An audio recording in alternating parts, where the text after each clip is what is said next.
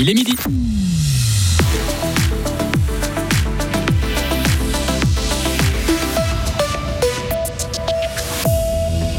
Charmey n'accueillera pas cette année le camp pour les gardiens de foot alors qu'une centaine de jeunes étaient déjà inscrits. Estavayer-le-Lac sentira vraiment la rose ce week-end. Et puis Abba, Queen, des années 70 à aujourd'hui, une dizaine de femmes font partie de la chorale Zell basée à Bulle. Beau temps aujourd'hui et week-end ensoleillé et chaud. Lauriane Schott, bonjour. Bonjour Greg, bonjour à toutes et à tous. C'est l'annulation d'une institution. Le camp pour les gardiens de foot qui a lieu habituellement à Charmey est annulé. Radio Fribourg l'a appris ce matin.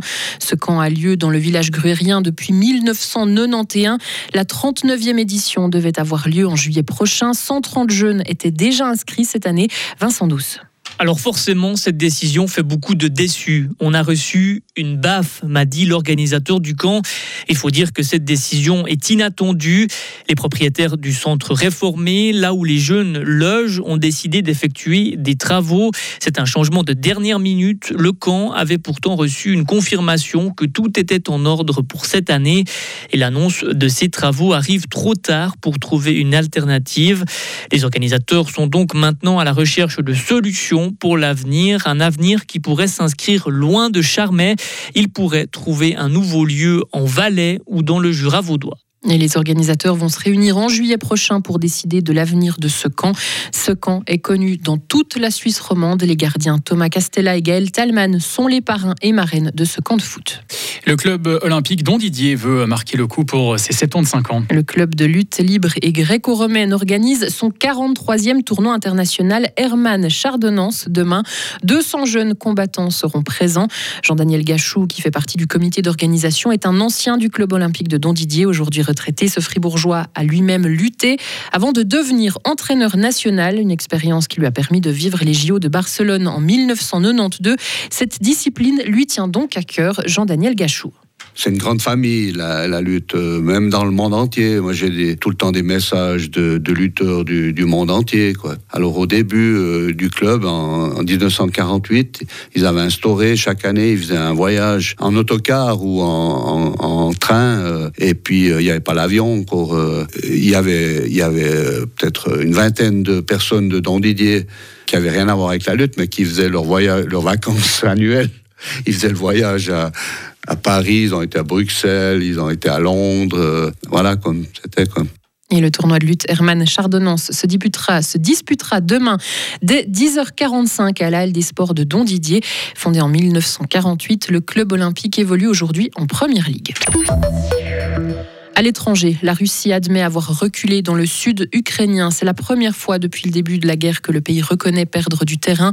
La Russie indique depuis plusieurs semaines que la contre-offensive ukrainienne est un échec et que toutes les attaques ont été repoussées alors que Kiev assure pour sa part avoir libéré une poignée de localités et une centaine de kilomètres carrés.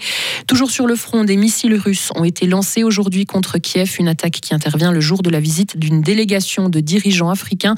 Selon les autorités ukrainiennes, c'est une preuve que la Russie ne veut pas la paix.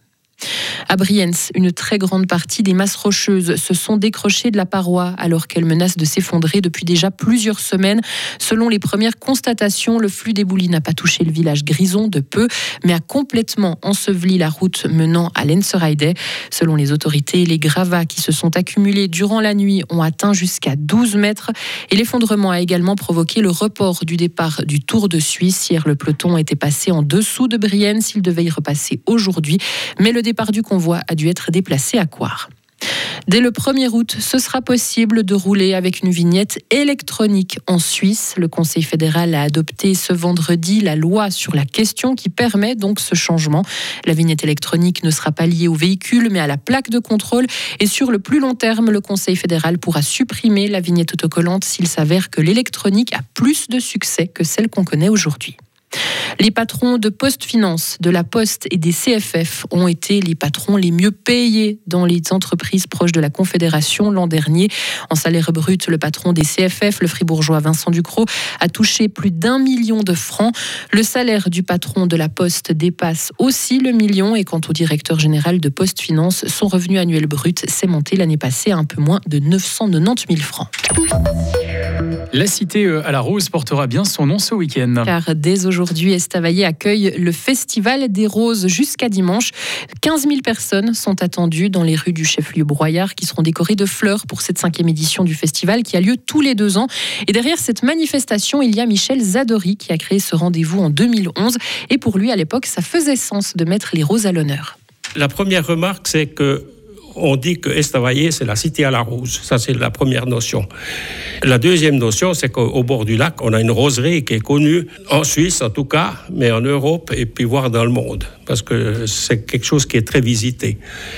Dans le cadre du Festival des Roses, par exemple, cette année, nous aurons des représentants de la Société mondiale des producteurs de roses qui viendront visiter la roserie. Donc, c'est quelque chose qui touristiquement parlant, est quand même quelque chose de très fort et puis qui mérite qu'on le mette en exergue, qu'on fasse une promotion de cette euh, chose-là. Puis si vous regardez en ville, il y a pas mal de rosiers qui sont contre les murs, donc c'est une ville qui se prête à ça. Et durant trois jours, les visiteurs auront donc l'occasion de découvrir des décorations florales, mais aussi notamment d'assister à des concerts. Les chorales, ce n'est pas votre truc. Eh bien, écoutez, Zelle, vous allez peut-être changer d'avis. Cet ensemble vocal bullois propose un répertoire allant des années 70 à aujourd'hui, chorégraphie ses prestations, et il est composé presque exclusivement de femmes. Une seule exception, son directeur et pianiste. Et pas question que ça change, Nadine Français, présidente de Zelle. On a quatre voix bien distinctes de femmes et puis euh, après on, a, on, a, plaisir. On a collaboré euh, l'année dernière avec euh, un chœur d'hommes cette année aussi. Alors on, aime bien de temps en temps chanter en chœur mixte, mais c'est c'est pas notre envie de, devenir un chœur mixte. On, souhaite vraiment rester que des filles.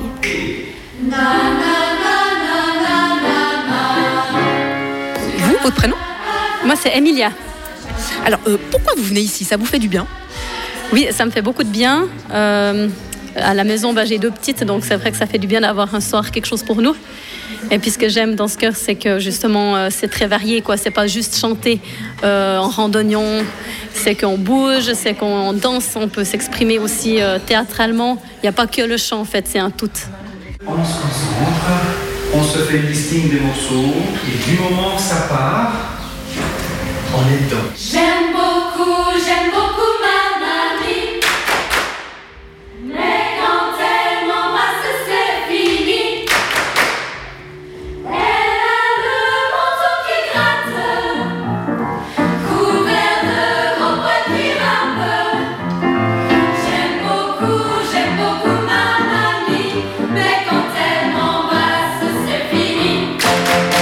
Et dans une trentaine de minutes, on aura l'occasion d'en savoir encore plus sur Zelle, cet ensemble donc vocal jeune et féminin. Retrouvez toute l'info sur frappe et frappe.ch.